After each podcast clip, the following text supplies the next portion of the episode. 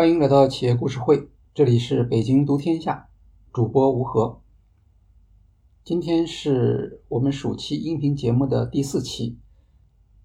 过去我们曾经发布过一个音频，叫做《追赶亚马逊：沃尔玛的全渠道战略》。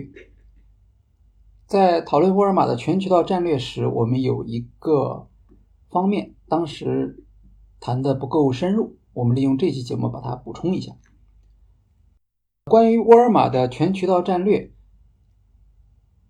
简单的说，就是过去它是线下店，后来受到线上店的冲击，对他来说，一个好的选择不是直接的在线上领域直接和像亚马逊这样的技术类的企业正面对抗，因为这样看来胜算其实是很少的。相反，他应当利用他原有的优势。比如说，它有四千七百家店面，百分之九十的美国家庭生活在距离沃尔玛只有十英里的范围内。那么，这可以给它带来一些优势，比如说履约方面的优势。所谓履约，就英文叫 fulfillment。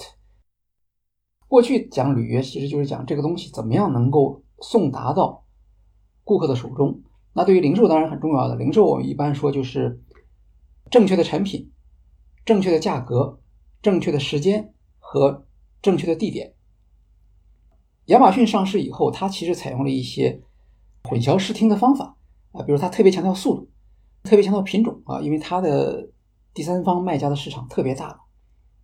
这样的话，就把原有的这种零售店他们的一些优势把它给抵消掉了。亚马逊的。特点大家都承认，它的是效率非常高。比如说，它的那些巨型仓库里面全部都是自动化处理，这和一般的零售店里面大量需要人工处理相比，那是有一个成本上的一个巨大的差距的。在这种情况下，可以理解，沃尔玛为代表的这类大型的零售商其实是节节败退啊，基本上百货公司已经是消失了。超市，因为它当年在和百货公司的竞争过程中间，它其实是以效率而著称的啊。像沃尔玛是最早使用通信卫星的这样的企业，所以它的分销效率在陈列方面，它还是有一定的这种灵活性，所以它能够抵抗一阵。当然，它最重要的能够对抗亚马逊的还是它的生鲜业务。亚马逊做了无数的商品，但是在生鲜这个领域中间。包括他收收购了，呃，有机食品公司全食以后，在生鲜这个领域中仍然不能和亚马逊，呃，仍然不能和沃尔玛进行对抗，这是沃尔玛最后的堡垒，而且也是他守的非常好的一个堡垒。那么在守住这个堡垒之后，沃尔玛也找机会去反击亚马逊。战略的制定是基于沃尔玛对零售的洞察，这个的确是要要对沃尔玛致敬。非常了不起，这样的一个六十年以上的企业，它已经在市场上经营那么长时间，形成了自己的一套呃商业模式。但是在亚马逊的冲击之下，它必必须做出改革。那么它做出改革的时候，前提就是它对于零售行业的洞察，比如说门店履约。这个我们在前面的音频中介绍过，就是消费者开放一个选择，你可以在手机上下单，然后你到我。沃尔玛的店面去取货，那听起来不是很奇怪吗？那我为什么不直接开车到沃尔玛去把这东西买了呢？呃，但是这就是我们说像零售的老法师，他们对顾客行为、顾客需求的一种洞察。这里面洞察是什么？这里面洞察就是顾客对于自己的购买行为需要有控制感。你在亚马逊上下了单了，你都能够在你的手机上看到你的货到了哪里，但是这个感觉还是有点操纵于别人手上的那么一种感觉，好像这个货还是不能够完全按我的心意打消我的顾虑，安抚我的焦虑。啊，相反，我宁肯我穿上衣服，开着车跑到店面去把它取出来，哎，这个时候我就能够获得一种即时的满足。那零售的。根本零售带给顾客最大的价值，其实就是一种即时满足。我看到了，我想要，我拿到了，而不是去等待，哪怕像亚马逊说的，它现在第二天就能到，或者一个小时就能到，在这个方面，它都是有可以像沃尔玛这样的传统企业向顾客主张价值的这种空间和潜力。所以现在实体店也找到了能够跟亚马逊共存的这样的一些条件和机会。不光在沃尔玛这个例子中间，我们在前面介绍过的书店。美国的最大的连锁书店巴诺书店，他们也是一样，书更加明显，它是一个标准化的产品。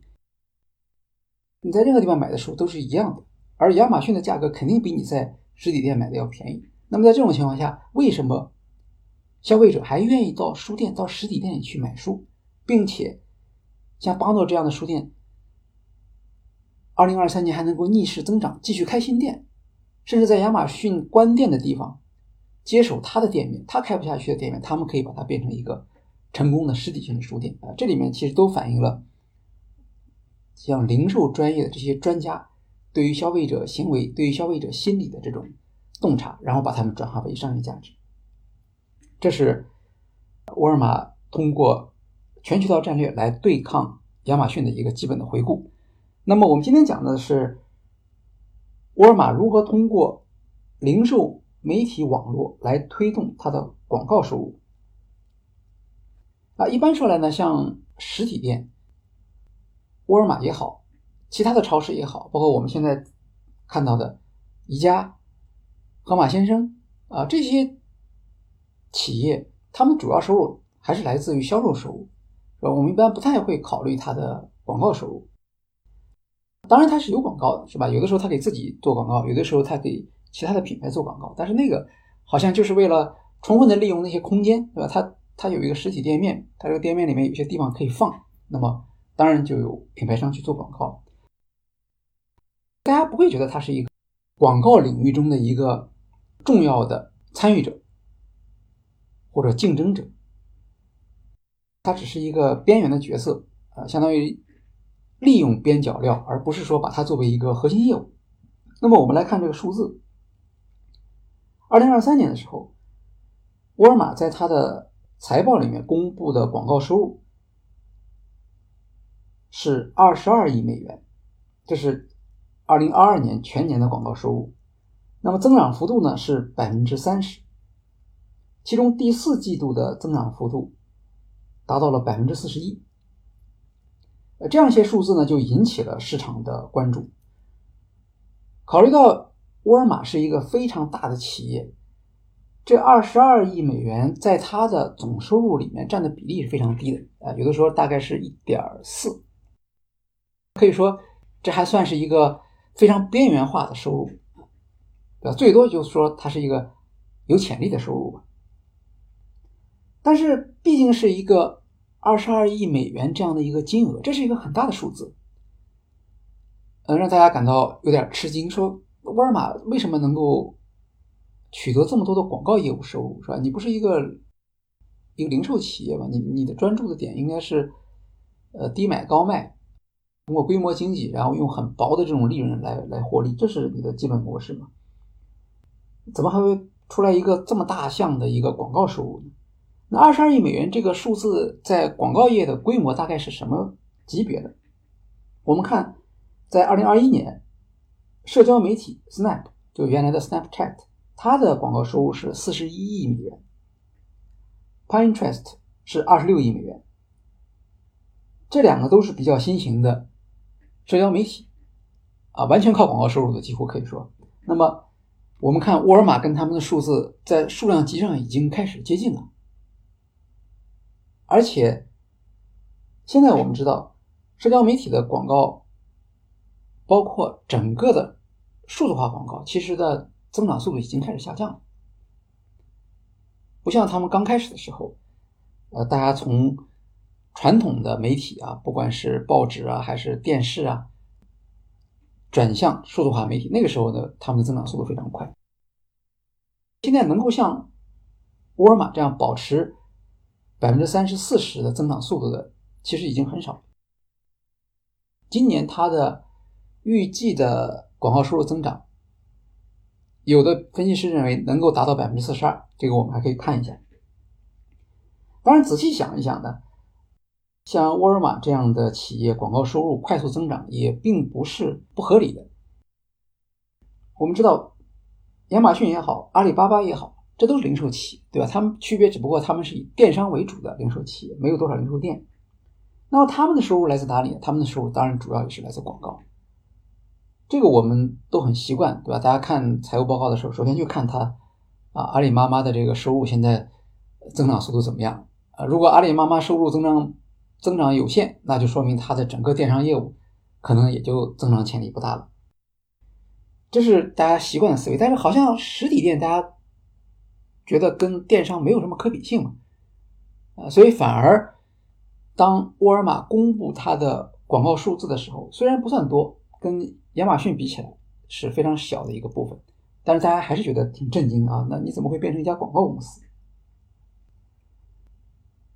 沃尔玛在公布广告收入的时候，它当然也是作为它的一个企业的战略的一种宣示。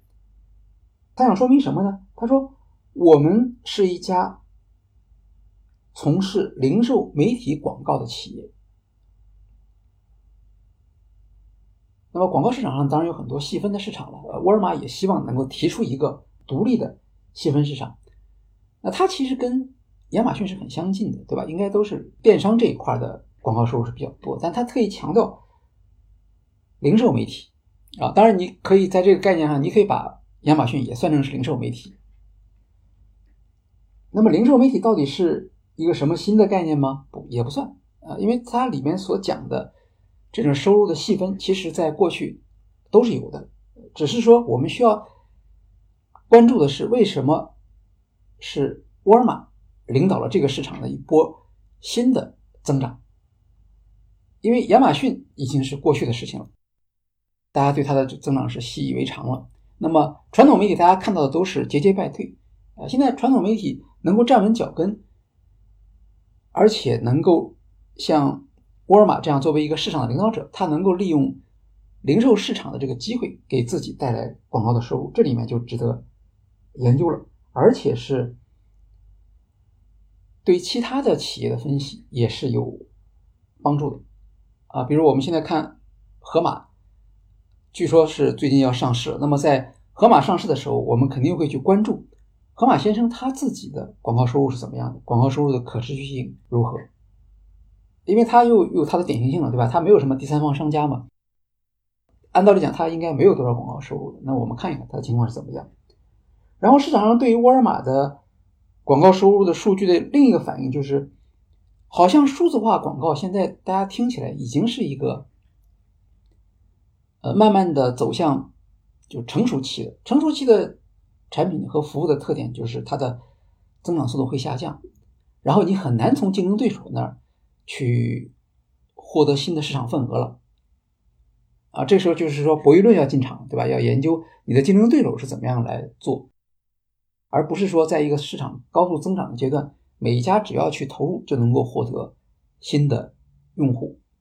所以，经过这么多年的数字化广告的发展，沃尔玛突然冒出来了，居然能够在高度竞争的这样的一个广告市场中间。夺取一个比较大的金额，而且在短期内看来，它这个金额还会不断的增长，就很快就会超过我们刚才说的像 Snap、像 Pinterest，所以这就是呃这个主题值得去探讨一下的原因。那我们看沃尔玛的广告业务，它是由什么部门来做？它有个职能部门，这个职能部门呢叫做沃尔玛连接啊，Walmart Connect。原来它就叫零售媒体，后来用了一种新的这个名称。所谓连接是什么呢？连接就是连接品牌和消费者、品牌和顾客，这个就是它可以说是它的一种价值主张的表示吧。因为一般的零售媒体其实大家不太理解这什么东西。啊，我知道它有展示，但是我不知道这个这个展示的形式是什么。他现在用一个 connect 这样的一个词汇来表示我和。其他的媒体，比如和社交媒体的不同在于，哎，我能够帮你的品牌和顾客建立起更加密切的这种关系，而不仅仅是过去的那种常见的基于展示的广告。Walmart Connect 它的主要的销售是什么呢？销售就是第三方卖家平台的广告销售。这个和亚马逊和阿里巴巴其实都是一样的。是阿里巴巴它吸引了那么多商户到平台上去，然后让商户相互竞价，然后它从这个里面获得很大的这个广告收益。这个其实就是沃尔玛从传统零售向电商转型的这个过程中间，它的电商业务的比重现在逐渐增加，目前大概是达到了百分之十三，听起来很少，可是沃尔玛是世界上最大的零售商啊，它的百分之十三是一个很大的一个数字了。那么这个百分之十三的话，背后就有大量的品牌在这个平台上出现，也要去争夺顾客他们的注意力，那这个就是它的广告机会。这个部门是在二零二零年做了一个重大的调整。那当时呢，他下了决心，就是他要向亚马逊学习啊，原来零售我们不知道零售这里面可以赚这么多的广告费。亚马逊人家已经做出来了，人家从九十年代开始，一直到二零二零年，这已经是二十年了。沃尔玛的转型可以说拖的时间已经够长了，所以在这个时候，他为了加快速度怎么办？他就挖人，从亚马逊直接挖人，因为亚马逊那边的业绩出现了缓慢的增长的迹象的话，它内部的矛盾就开始大了。这个时候，你就可以去里面去挖他的这个高管，挖到了沃尔玛这边来。当然，他们就把亚马逊的其他的东西也都学过来了。特别重要的就是广告发布的销售平台。沃尔玛的这个平台起名叫做 DSP，需求侧的平台。所谓需求侧，指的就是广告商啊，你是一个产品的品牌的这个广告负责人，那么你需要投放广告。那我就给你提供这样一个平台，这个平台是高度的自动化购买。那所有的，不管是电商、搜索引擎、社交媒体，他们都是采取这种方式。字节跳动的那个巨量，那就是这方面的一个服务。但是对于一个零售商，对于一个传统的零售商来说，这个并不是理所当然的。沃尔玛以前没有这个东西，所以它是靠着亚马逊里面的那些旧部，他们来帮着搭建这样一个平台，主要用于广告商自动购买、自动发布广告，这样可以提高广告效率。而且从呃二零二零年开始呢，它还允许广告商从第三方媒体直接购买沃尔玛的广告。那就是因为它是个落后者嘛，它不能完全的。封闭的去，相反，你通过别的媒体，你只要看到有这个广告机会，或者把它的广告的报价嵌入到别的媒体，比如说像字节跳动这样的媒体的广告引擎里面去，那么任何一个品牌都可以在任何地方去购买沃尔玛的广告。虽然有的时候这种广告的金额可能不是很高，但是累计起来的话，这个速度。总额和它的增长速度都会非常快，也就是从二零二零年开始，沃尔玛的广告收入有了一个比较快的增长。其中，程序性的广告，那就是自动销售的这种广告了，它的收入已经占到它的广告的一半。沃尔玛早期它其实没有披露它的广告收入，它只披露了一个比例。比如说，二零二一年二季度，沃尔玛说我们的广告业务做得非常好，我们的广告业务增长了百分之九十五。但是到底是多少呢？大家不知道。然后那个时候，沃尔玛美国区的 CEO 这个人叫 John Furner，他说啊，他说我们的广告业务非常好，我们五年之内将成为美国排名前十位的广告平台。哇，这个数字大家都有点怀疑啊，因为什么叫前十位啊？第一位是 Google，第二位是 Meta、Facebook，第三位就是 Amazon。这样算起来的话，这些企业他们能够成为前十位的，通常都是在商业模式上有了重大突破的企业。呃，沃尔玛作为一个追随者，他能够喊出这样的口号，所以那个时候很多人其实是表示怀疑的。而且你没有拿拿出一个数字出来吧？那是不是因为你的广告其实并不是销售的那么好，所以你给自己打气？他在财报里面公布这些数字，无非就是说给广告商听嘛。啊，你看我们这个广告卖的好，你也来加入购买吧。一直到。二零二二年的不知道第几季度啊，他第一次公布了广告收入，这个时候大家才开始觉得，哎，这是值得重视的。到了二零二三年，我们看到二零二二年的数据的时候，我们就知道它不光有一个很高的一个金额，而且这个金额看起来是仍然在快速增长中。如果你百分之三十、四十的增长速度的话，那很快用不了两年就翻了一番，用不了两年就翻一番，这是一个非常快的一个速度。而且今年的。情况呢特别乐观，大家都说，二零二三年沃尔玛的广告收入增幅将显著高于 Google 和 Meta，很可能也会高于亚马逊。如果它真的能做到百分之四十的增长的话，一般认为亚马逊今年的增长大概在百分之二十几，光这一条就可以成为财经媒体的一个头条了啊！沃尔玛的广告收入超过 Google、Meta、Amazon。所以在整个数字化广告市场开始放缓的这样一个背景之下，沃尔玛的广告业务成为一个显著的反差。那么，我们刚才也提到了，它的口号叫做“零售媒体网络”嘛。那么，这好像是一种新的广告主张啊。所以也有人说说，由于它的这方面的贡献，它带动了，因为不光它一家嘛，别家也会跟着学。那么，大量的零售。媒体加入到广告这个行业中间，就可以打破原来的由 Google 也好，Meta 也好，他们所控制的这个叫做双寡头广告市场。很多年一直是这样的，因为零售企业非常多呀。大家如果真的能够把自己的广告位充分的利用起来的话，那么就可以从数字广告手上，或者说传统数字广告领先企业手上夺回这部分。在线广告的市场，现在来看，在零售商里面，它排第二，这个是没问题的。广告收入这一块，它低于亚马逊，只有亚马逊的不到十分之一吧。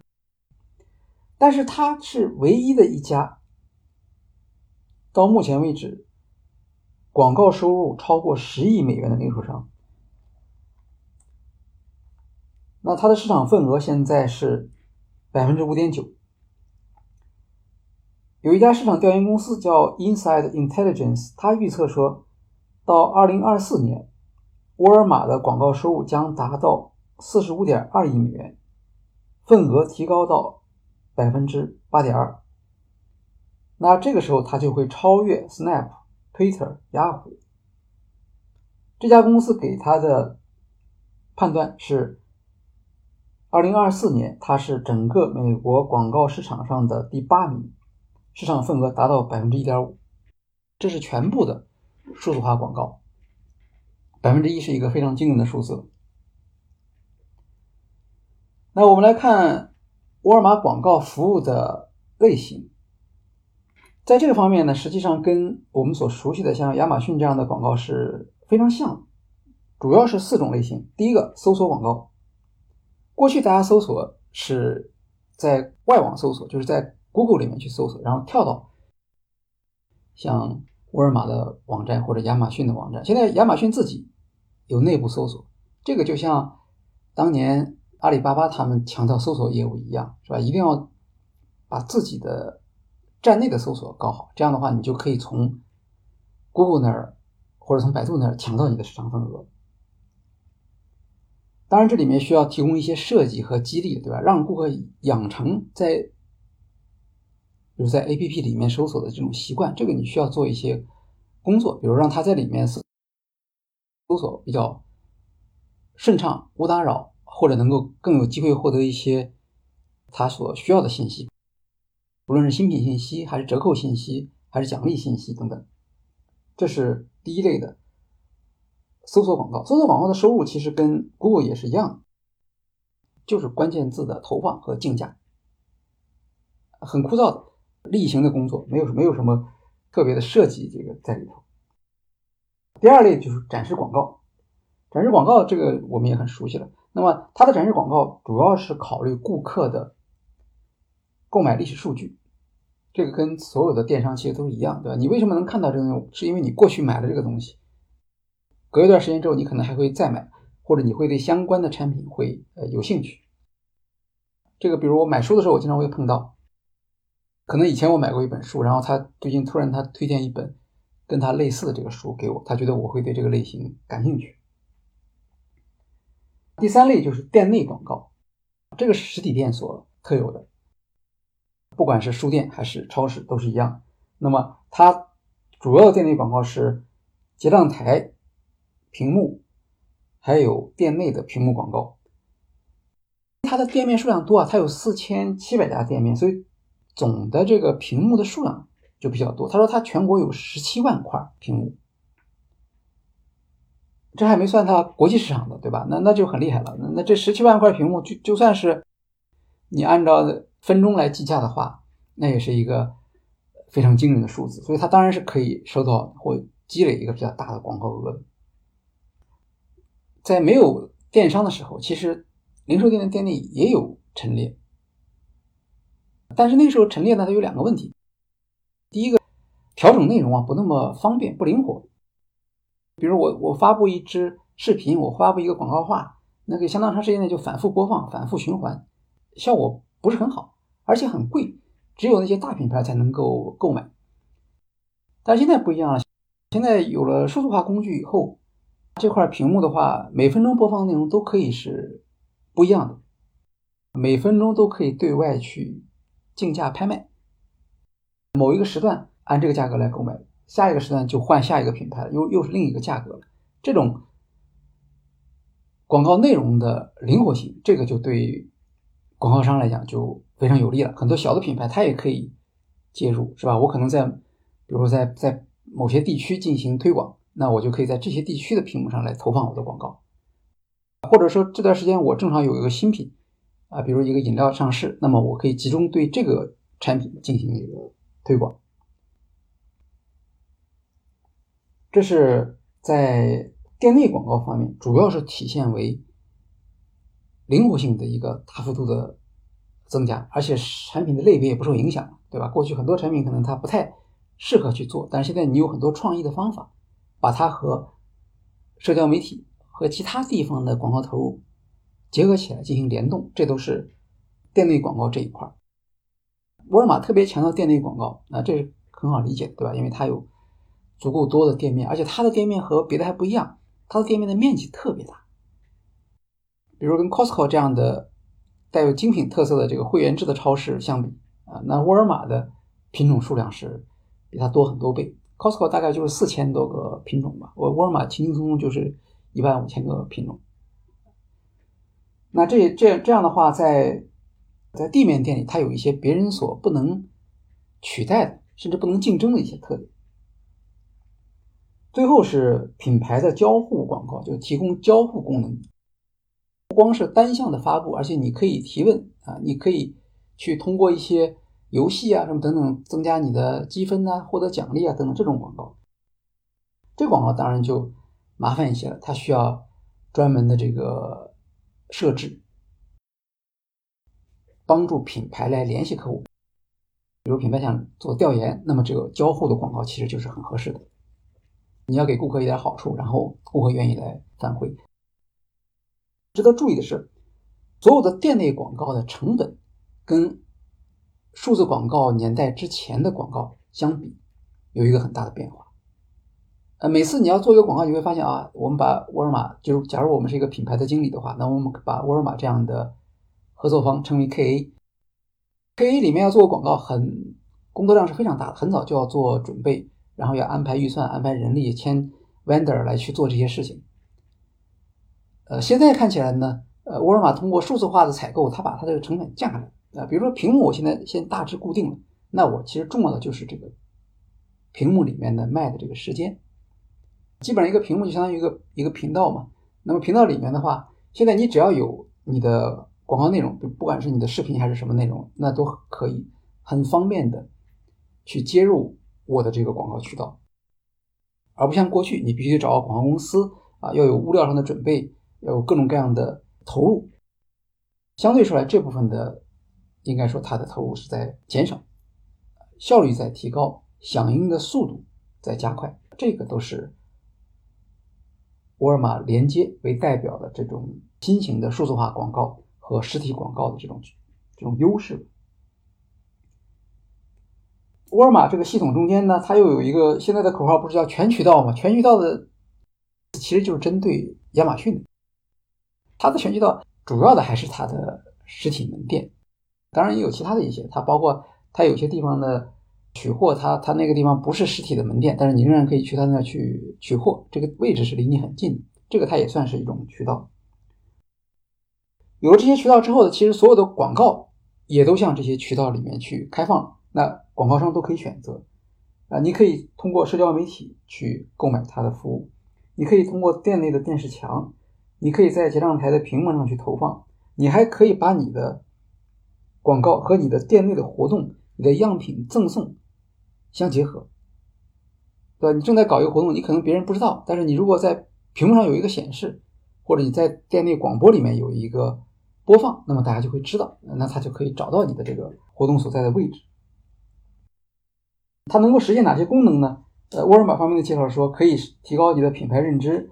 可以帮助你新产品上市推广，而且也和其他的数字化媒体一样，能够生成效果报告。当然，它还可以帮你做一些优化，对吧？比如说在呃搜索里面，你可以做一些像 Google 一样的做一些 SOE 的优化。那么最新的进展就是直播了。我们看到有沃尔玛中国的这种管理人员回到美国去，跟他们去。探讨怎么样去组织直播视频广告。这些视频不光是在常见的这种媒体上出现，也可以在店内去进行播放。那我们刚才提到了它的广告的自动购买和自动投放，这个主要是它和一家叫做数字广告技术企业 Trade Desk。Trade Desk 它是一个 To B 的这样的一个服务商，专门帮助这些广告公司把它的广告空间、广告时段。然后和用户的需求进行匹配。零售媒体网络，沃尔玛所强调的这个概念，它到底有什么独特的地方呢？比如其他的媒体，我可以到 Facebook、到字节跳动里面去购买这些广告，那我为什么还要去通过你沃尔玛连接去购买广告呢？这是因为沃尔玛在广告投放之外，还可以提供紧跟着的或者伴随的。零售服务，这样的话，它就可以一次性的实现完整的一个购物旅程了。而一般的广告，它需要跳转，但是跳转之后，那是零售商的工作了。而在零售商的工作里面，沃尔玛是有一个特别的优势的。那我们来看一个例子，这是二零二二年的一个例子，它和 Roku 啊，我们以前讲过一个 Roku 的案例，它是一个，它不像 Netflix。它是一个开放平台的这么一个流媒体的服务。沃尔玛和 Roku 就合作了一个流媒体带货，这个我们其实是很熟悉的，对吧？在视频里面，一边看视频，它里面就就出现了这个商品的广告，你就可以购买。按道理讲，在市场上来讲，这算是比较落后的啊。但虽然落后，在美国仍然是大型零售商里面第一家这样做的。那 Roku 在我们知道它是怎么看？它其实就是一个遥控器嘛，对吧？再加上一个 Roku 的一个一个小的硬件插在电视上。那么，然后你看到了一个流媒体播放过程中间出来的广告，那你想要购买这个东西怎么购买？那你拿一个遥控器去购买，我们想遥控器购买还是比较麻烦的，对吧？它不像手机上那个 APP 那么方便。这就是沃尔玛当时要解决的一个难题。它现在能做到的就是让顾客用。遥控器直接去在 Roku 的流媒体上去购买。那为什么它能够做到这么快的、这么好、这这么简化的一个一个一个流程呢？是因为 Roku 把他的账户系统跟沃尔玛打通了。也就是说，如果用户用遥控器点击了这个商品的时候，其实沃尔玛就已经知道这个用户是谁了。他的地址的信息，他的银行卡的信息，其实都在 Roku 这个里面，只是他跟他共享了。所以这样的话，直接就可以通过一个遥控器来实现购买。当然，后面还有一些流程了，对吧？怎么样发货呀？怎么样去提供售后？那个就转化到电子邮件这个服务方式里面去了。反正电子邮件也是 Roku 可以跟沃尔玛来分享。那么这里面就跟过去的 Roku 里面呈现的这种广告不同了。过去的广告，广告就是广告，看完了广告之后，我得自己到 Google 上去搜索，或者我自己到这个品牌的网站上去。或者它的 APP 里面去购买。那现在的话，我可以通过沃尔玛和 Roku 合作提供的这个服务，相当于是一键就进入到沃尔玛系统中间去进行购买了。据沃尔玛介绍，他们在测试的时候发现，就因为双方都把自己的技术的这个能力拿出来，而且沃尔玛是 Roku 的独家合作零售商，那这样的合作。它的这些视频广告比单纯通过沃尔玛 DSP 平台啊，你在沃尔玛的购买的广告也会在 Roku 里面去播出。那那样的广告相比呢，这种联合起来的广告，它的点击率高三倍，而且有百分之五十七的用户通过在 Roku 上面播出的沃尔玛的广告购买了产品。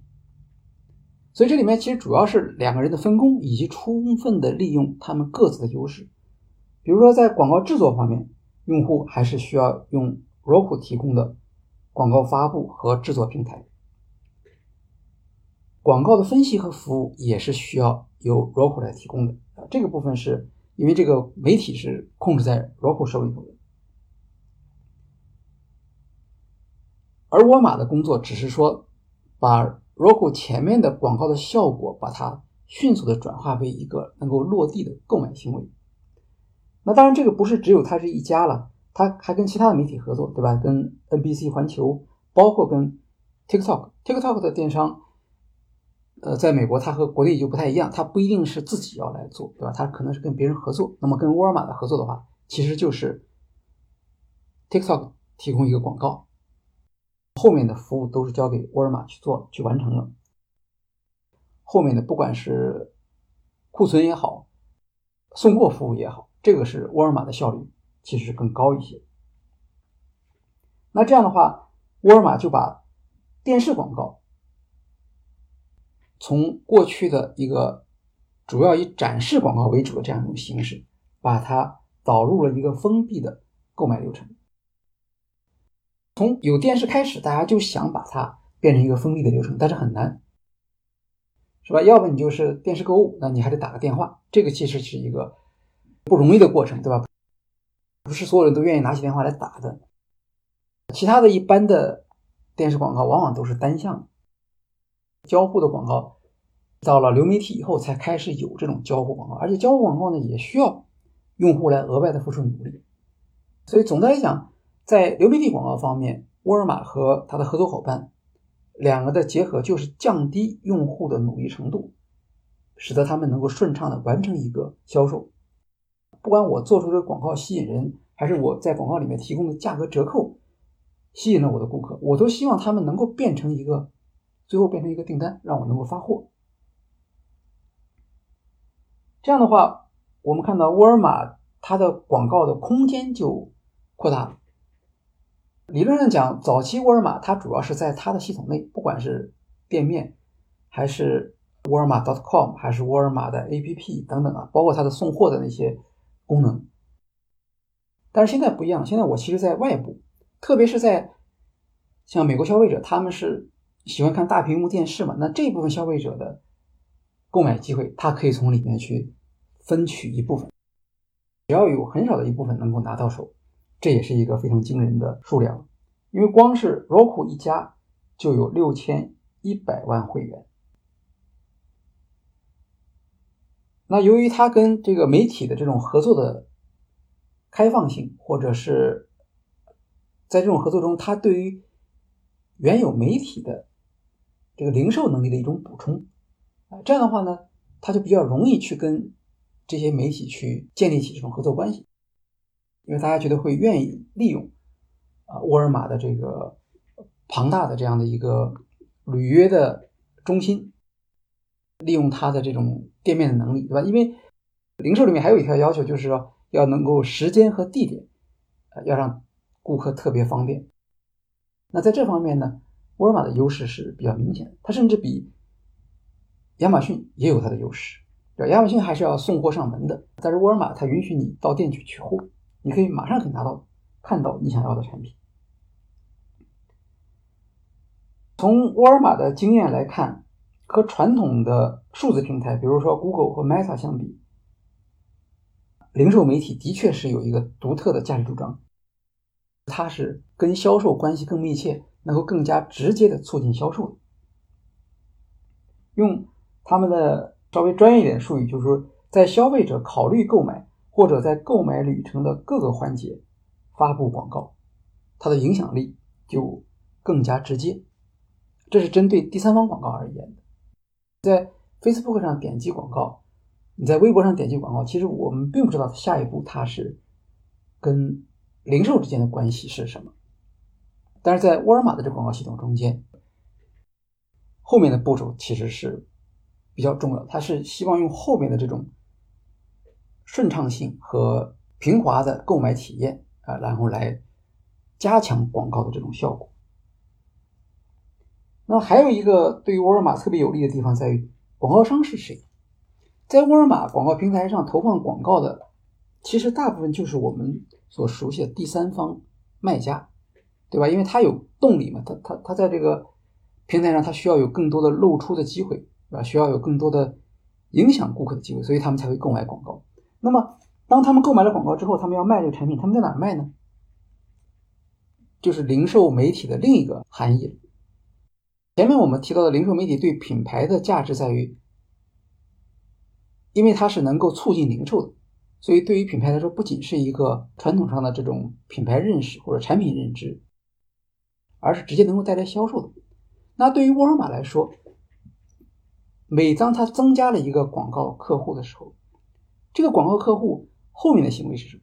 后面的行为就是很可能在沃尔玛在平台上去销售自己的产品。这样的话，广告业务是别人出钱，而广告业务的结果呢，却是使得沃尔玛既获得了广告的。销售收入，又获得了产品销售的这种机会。因为他要通过你的地面超市也好，通过你的线上平台也好，来销售他的产品，这个是广告带来的另外的一个好处。这就是所谓的零售媒体广告和零售平台销售的业务相互支持，达成了一个正向的激励。把这两个要素结合在一起，这个并不是所有的。零售店都能够做到的，亚马逊做到了，这是沃尔玛追随和学习的地方。但是沃尔玛有它自己的线下渠道，这部分是亚马逊没有的。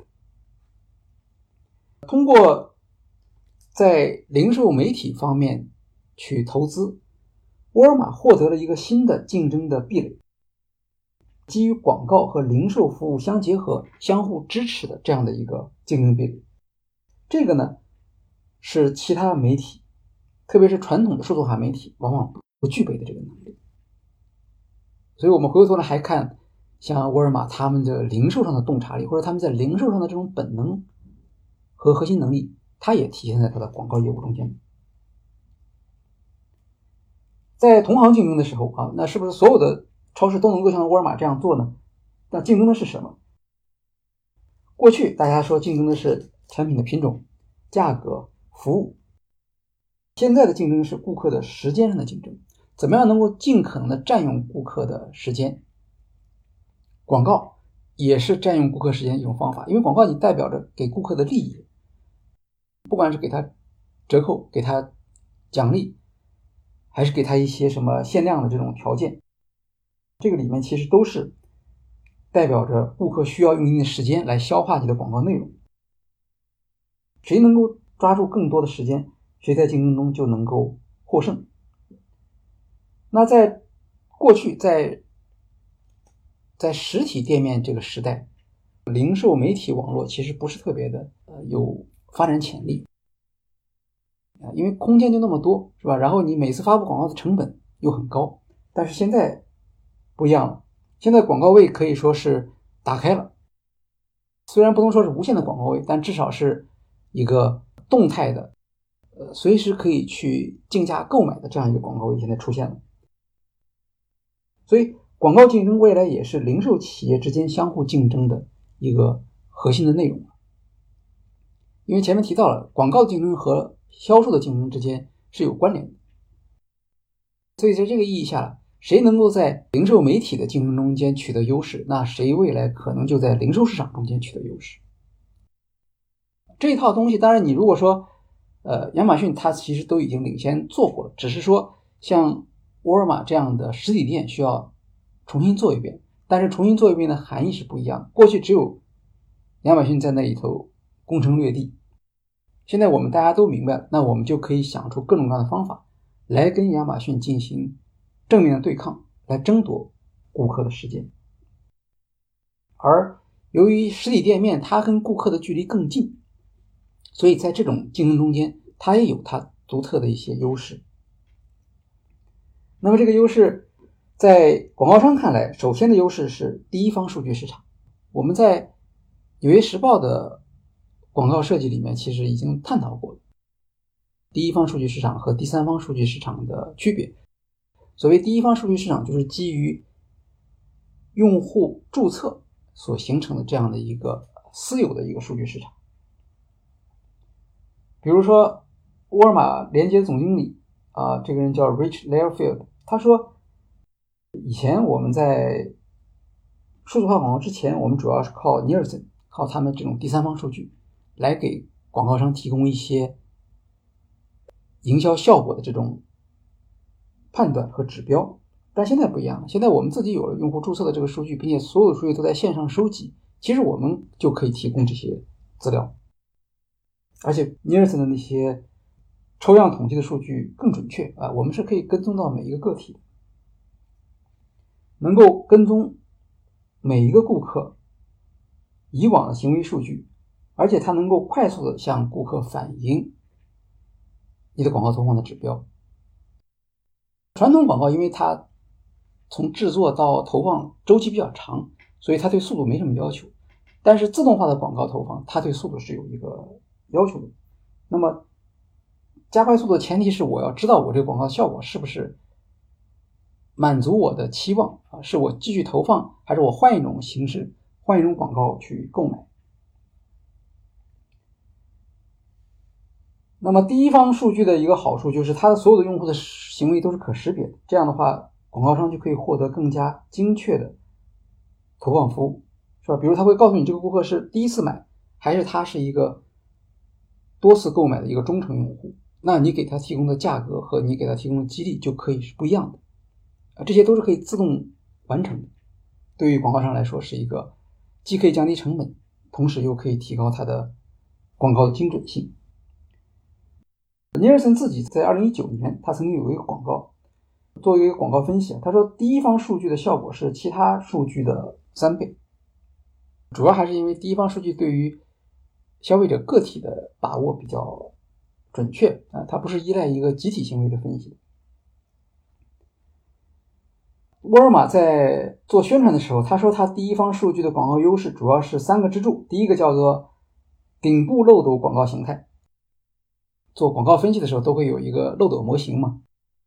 呃，那么漏斗模型就是上部的这个部分是沃尔玛第一方数据提供的一个一个优点，它可以比如说以原生广告的形态啊，或者提供更好的这个品牌认知。第二个支柱是线下销售的归因数据，这个就是指的是你的广告的效果是如何呈现出来的。亚马逊只能提供线上，而沃尔玛可以提供线下的，还有店内的数字化媒体。线下销售的归因数据啊，这个我们后面还会提到。对于广告商来讲，是不是特别有价值呢？值得去把它。作为一个竞争优势来讲出来。对于广告商来说，在沃尔玛投放第一方数据广告的好处有什么呢？当然前面说到提到了，就是追踪广告数据，这个是没问题的。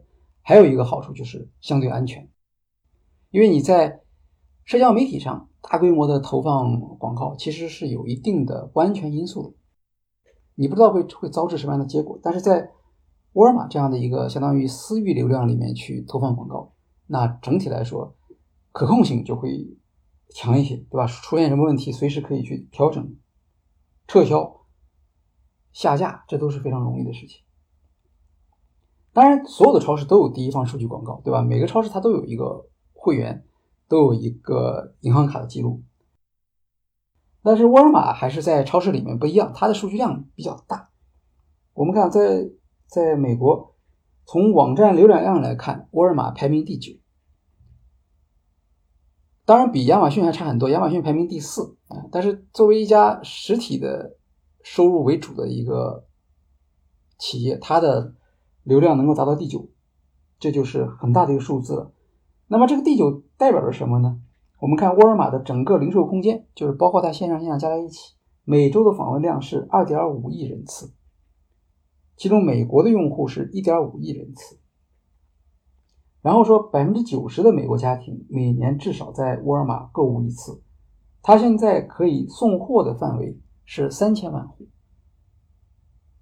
而这些数字并不是说只是说对于沃尔玛的整体销售收入有意义，相反，这些数字意味着。沃尔玛每时每刻在和哪些顾客，在和一个多大的有代表性的这样的一个顾客群体来进行接触，并且每次接触都会生成大量的这种行为数据，这些数据都变成了一个广告价值的体现。你要投放广告的时候，你是要有依据的，你的依据就来自于这些交互的行为数据。那么，其他的还有第一方数据市场，像《纽约时报》这种媒体，它也是有。它也是一个，它也是一个广告市场。那么跟他们比，沃尔玛它还有一个全渠道的优点，对吧？它有一个线下的部分，所以它可以把第一方的数据服务和实体店的特点结合起来。顾客的店内分析、店内行为数据的分析，这是线下店所独有的。这个数据不能少，它必须是一个大规模的数据，才能够分析出一些模式出来。而沃尔玛就有这个条件。一般认为，店内线下行为的数据比线上行为的数据更加准确。这就是我们从亚马逊的商业选择中也可以看得出来。他坚持要开地面店，是吧？他收购了一家全食食品，然后他还开不同的地面店去测试，包括电器的商店，甚至开过书店。那他为什么要开这些地面店呢？啊？当然，他还有无人无人那个购物的这个店。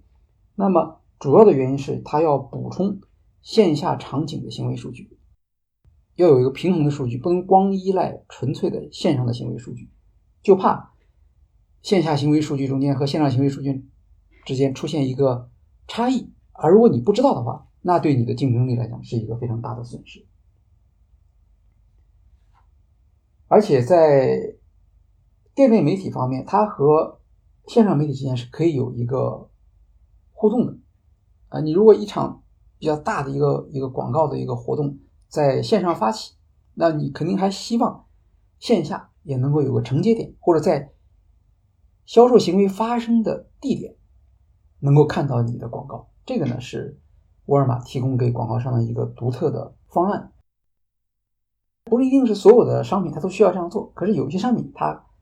很看重这样的机会啊！我我我辛辛苦苦在线上发布了广告，当然线上有一部分转化量，但是我还希望看到在线下就地是不是能够实现转化，这个都是它跟亚马逊不一样的。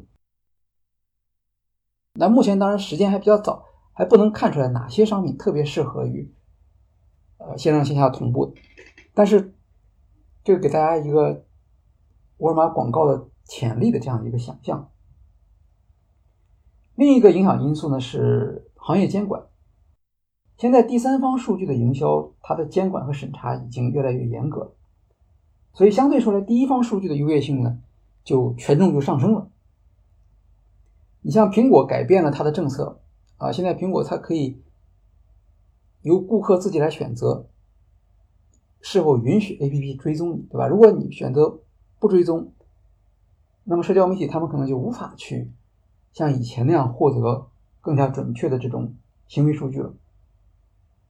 它这项政策发布之后，Facebook 当年的广告收入就下降了，呃，广告利润就下降了百分之三十六。那么会不会将来还有类似的这样的一些一些举措来影响第三方数据的广告市场？这个就是一个意外的风险，不知道啊。但是第一方广告这个是企业自己可以控制的，也就是说，当你注册沃尔玛的会员，或者你购买沃尔玛家的会员的时候，其实你就顺便也签署了一个知情书，允许他在你的 APP 上发布这种广告。所以，有的评论认为，因为受到 cookie 禁用和顾客隐私保护的影响，其实将来零售媒体才是个性化营销的方向。虽然个性化营销这个概念是很早就有了，它的工具一直是在在各种各样的调整之中吧。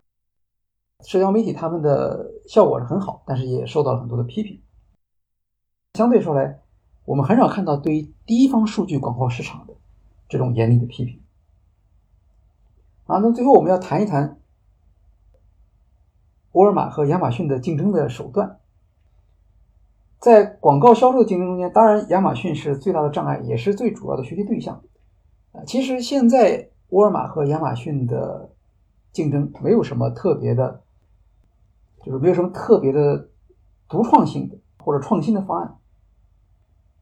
他们两家有共同的地方，他们都是属于低价电商，在它的广告里面，价格是一个非常重要的权重啊，这个是它跟其他的零售不一样的地方啊。有些零售可能它卖的是中档的产品或者高档的产品，呃，但是沃尔玛和亚马逊在这一点上是完全一致的，他们主要是让用户的广告投放变得简便，降低广告投放的成本。那么在这种情况下，其实沃尔玛的选择不是很多。他要想和亚马逊竞争，首先还是要靠价格。我们看价格上，它确实是有一定的优势，或者说它采用了一种低价竞争的策略。根据现在的财报，在亚马逊第三方商家市场，每次点击的成本 CPC 是零点八五美元。这个价格呢是略有上升，比去年。现在沃尔玛是多少呢？沃尔玛只有零点三八美元，只有亚马逊的一半而这个价格呢还是刚刚降下来的，它在今年跟去年相比，它降价百分之二十六。当然，降价你可以从不同角度来理解了。呃，一方面降价说明它的成本控制有了提高，它能够降价了。第二个降价当然是为了积极的去跟亚马逊去竞争，争夺亚马逊的市场。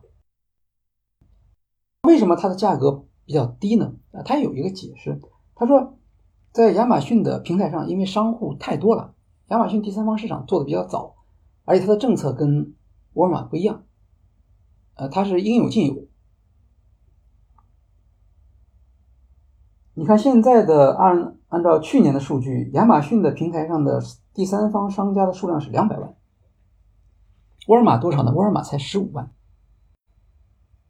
因为数字化广告主要是第三方商家在竞价购买嘛，那如果你的商家数量少，那你当然你的购买的压力就会比较小一些。这是沃尔玛所说的他自己的一项优势。现在来看。数量仍然是它的一一个难点。我们看，二零二二年，沃尔玛在报告它的广告业务的时候，它特别提到，在美国的投放广告的第三方商家的数量增加了百分之一百三十六。这是什么意思呢？为什么这个数字对他来说那么重要呢？其实这些数字就是表示他招商的工作做得很好，因为基本上第三方商家上了你的平台之后，他不会说。让他的网店或者产品在那里完全靠自然的状态去让大家发现去购买，他肯定还是要投放广告的。广告购买活动越活跃，说明它的第三方市场增长的速度是比较快的。他就就用这样的一个方式来表现第三方商家对他的一个信任和重视。那么，大型品牌商怎么样在他那里做广告呢？大型品牌商跟以前是有类似的地方，它不像是第三方的商家，他们会利用一些很小的广告机会，呃，去做一些低价的广告。大型品牌它还是要选择渠道的，这几个渠道就是山姆。它的全渠道里面，像沃尔玛、超级店和山姆，它算是两个不同的渠道。那么这些不同的结构，就为它不同的对不同的广告商的吸引，承担了这种特定的功能。所以在山姆店中，往往不是这种小的第三方商家的广告，而是那种大型品牌的广告。主要是山姆可以提供更准确的销售归因的这种功能。能够能够帮助品牌商来分析它的广告的效果。沃尔玛还提到了一个有意思的地方，就是第三方商家广告业务的增长对它的销售业务的好处。因为他在后台，他掌握所有的数据，谁的东西卖得好，谁的东西卖得好是因为广告投入，谁的东西卖得好，在相同的广告投入下能够超越竞争对手，这些数字他都知道。所以，他能够从第三方商家里面选择一些比较好的供应商，把它变成自己的实体店的供应商。啊，这里面我们再次看到了零售媒体广告它的独特的一项优势，就是它和零售的结合非常密切。通过广告收入的增加，能够带动你零售业务的价值提高也好，是品种增加也好。消费者满满意度提高也好，这些不只是一个单纯的广告收入，也对你的零售业务有一个比较大的提升。这是他做的，或者他提出的一个比较好的一个认识。技术方面，我们看到他还在追赶亚马逊。比如说，我们看做关键词竞价，刚开始的时候，他还是做第一出价的竞价模式，到了二零二二年。他才改成主流的关键词第二出价竞价模式。几乎所有的电商也好，社交媒体也好，他们都是采用第二出价竞价这种模式的。就是你第一名，你可以获得这个广告的机会，但是你的价格是第二名报价再加上零点零一美元，呃，这样就比较合理，对吧？你不用担心你报一个高的价格，对于沃尔玛是有利的，它可以鼓励大家报高价。同时呢，你又不用担心呢，你的价格比你的竞争对手高太多，因为你最后拿到的价格，并不是你报的那个最高的价格啊，这是这是一个呃比较主流的这种方式，但是它的技术性要求就比较高。可是沃尔玛也不光是要采用这种第二出价竞价，它还有其他的考虑。这个当然亚马逊也是一样的，这也是他学来的。比如说，他还要考虑的相关性的权重，相关系数有的时候是它的决定性因素。比如你可能是报价你是第二位的价格，但是你的相关系数比你的比比你比第一名报价的那个人高很多，那最后得到这个广告的人就是你。那这时候呢，你的这个价格就跟原来的那个第二出价就不太一样了。啊，所以这里面就有一个沃尔玛独特的一个算法。那这个算法的依据是什么呢？其实就是四个因素。第一个因素就是你来竞价广告，那我在把这个广告投放给顾客的时候，我要看顾客的意图和广告是否是相匹配的。比如说顾客的话，他没有一个当时购买的一个意图，他只是浏览的意图的话，那么你可能提供的就是一个品牌广告，啊，如果顾客已经到了实际上要进行操作的时候，那你给他提供就是一个。价格优惠的广告，第二个就是广告的情境相关性，是吧？你你你这个这个顾客在在搜查什么东西啊？他是在找一个教育类的产品，还是找一个医疗类的产品？那这个时候你要跟他能够配得上去。对他来说，不是说谁出价高，而是说即使出价高，我也希望你的广告和顾客的需求能够匹配起来。第三个是广告的内容质量啊，这个是同等条件下，当然是他要看你的广告质量怎么样。最后就是。你这个产品在沃尔玛的历史表现。呃，如果你是个新产品，或者你没有历史记录的，那么你的广告相关系数就会下降，你就要额外的出更高的价格，你才能够拿到这种广告机会。另外，它的广告业务跟它现在的新的顾客忠诚项目也有一定的联系。过去亚马逊有亚马逊会员，但是沃尔玛没有。其实沃尔玛过去它是不做这个顾客忠诚项目，因为沃尔玛是天天评价。就是他跟顾客的之间关系是一种相互信任的关系。也许我这个价格不是我具体的某一个产品的价格，不一定是整个市场里面最低的。但是整体来讲，你在我这里购买，你是可以省钱的。这是可以在沃尔玛和他的顾客之间达成的一种心理上的共识。所以，像他可以才像别的零售商往往有忠诚项目，沃尔玛一直没有。但是现在沃尔玛有会员项目了。他在沃尔玛加，对吧？一年一百四十多美元，他也要变成了一个。那你有会员，你肯定就有忠诚项目，对吧？就是会员奖励啊、积分啊等等都要有了。那有了这个忠诚项目之后，就很容易跟广告结合在一起了，对吧？我某一类的顾客的行为我需要奖励了，那这个时候我就可以把这个机会开放给广告商，那广告商就可以来购买。它可以是。在线上购买的时候，结账的时候去兑现，也可以在线下的时候去扫描二维码，用各种各样的方式来去利用这种忠诚项目的广告的机会。现在看起来，零售媒体广告的前景怎么样？我们刚才一直没有说亚马逊的数字。我们说了，沃尔玛是二十二亿美元，二零二四年它可以达到四十五亿美元。那现在二零二二年的时候。亚马逊能够达到多少呢？二零二二年，亚马逊的广告收入是三百七十七亿美元，啊，这就是不到二十倍吧。悲观的说，好像沃尔玛其实不太可能追得上这么大的一个差距，对吧？那乐观的说，就是哎，你其实还有一个很大的空间。你哪怕做到四十五亿，你跟亚马逊比起来，可能也就是从二十倍的差距缩小到十倍的差距。那这个市场怎么样呢？摩根斯坦利有一个估计，他说，零售媒体的收入到二零二五年将达到一千三百亿美元。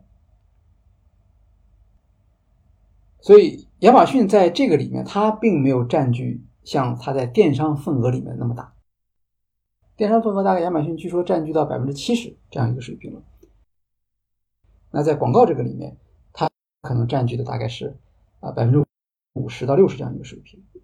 那我们看它的竞争对手亚马逊，亚马逊的 CEO Brian Olsavsky 他说：“我们对于未来的电商广告的增长还是非常有信心的。”所以他的同行沃尔玛的 CFO 这个人叫 John Rainey，他也对未来的广告收入非常期待。他甚至把沃尔玛的零售广告称为颠覆性的创新。当然，这颠覆性创新第一位还是亚马逊啊，第二位才是沃尔玛。但是不管怎么说，这是对于传统广告业务的一种颠覆性创新。沃尔玛的机会在于，他现在第三方商家，他觉得肯定还有很大的增长潜力，不可能只有十五万家嘛，那至少是翻倍甚至十倍，都还是在追赶亚马逊的过程中间。只要第三方商家看到了沃尔玛的这种销售平台的优势，那么他们就会到这里来做广告。只要他们来做广告，他们就很有可能在这个上面去做销售。这样的话，沃尔玛不光可以获得广告收入，还可以获得平台服务的收入。然后，广告收入当然是可以想象一下，广告收入和零售服务相比，那广告收入的毛利就高得多了。现在我们能看到的就是沃尔玛的 CFO Randy 先生他公布的沃尔玛的广告毛利。大概是百分之七十到百分之八十，而整个沃尔玛公司的总体毛利水平是百分之二十四。如果涉及到它那些商品销售的话，它的毛利可能只有百分之四这个水平。所以 r e n n y 就很乐观，他在跟投资者见面的时候，他曾经讲过，他说：“你们看，今天沃尔玛的收入主要来自实体店，但是我相信五年之后。”这种情况就会发生很大的改变。那么结构性的改变对于沃尔玛这样的一个巨大的这个零售商来说是很不容易的。从哪儿来？那你要给出一个根据。他说，第一是第三方商家服务，因为这个路线是比较清楚的，我们只要去 copy 亚马逊就可以了，而我们的潜力非常大。商家数量越多，从他们身上能够赚到的钱也就越多，这是第一位。第二位是广告，广告第三方商家大概差不多占一半，是吧？还有外面的其他的品牌的广告。还有一项收入是大家可能想的比较少，但是对沃尔玛来说很重要，就是快递服务。他现在开放了他的履约中心，沃尔玛的仓库就像亚马逊的仓库一样，也可以为第三方商家服务。本地还开放了叫做。Go local，本地的其他的企业啊，包括那些家具的企业，它都可以用我的这个送货服务。所以未来沃尔玛的 B to B 的业务将出现一个巨大的增长。零售一般我们讲，零售是一个 B to C 的业务，但是第三方商家服务、广告、快递服务这些主要都是 B to B 的业务，是沃尔玛把它自己的企业能力。开放给其他企业，不管你是销售的，你是其他的品牌，你是需要只是用外包一个送货服务，那这些你们都要向我购买。那这部分收入和购买商品的顾客提供的收入，它是性质是不同的。另外一个积极的信号是，沃尔玛发现它的数字化广告收入的增长不限于美国市场。比如说，在印度，Flipkart，它的广告收入就已经增长了百分之五十，而在墨西哥和中美洲也增长了百分之六十四。那么，只要是在电商业务出现增长的市场上，都会出现零售媒体广告的快速增长。而电商化，沃尔玛的电商化现在还在早期阶段，因为它只有百分之十三的收入来自于电商。呃，那这样的话，电商也好。广告收入也好，B to B 的服务也好，就构成了一个整体的、一个比较清晰的未来的业务增长的这样一个战略。那对于分析师来说，就是我们看沃尔玛它的整体的经营水平，其实广告是一个独立的观察变量，因为广告它能够反映电子商务发展潜力的好几个方面。比如说，广告和电商的核心业务，它是有密切的联系的。包括到店取货、上门送货、第三方商家的活跃程度、履约中心的服务能力等等。这里面有一个反面的例子，比如说 Target 啊，它是一个很成功的超市，跟沃尔玛竞争的。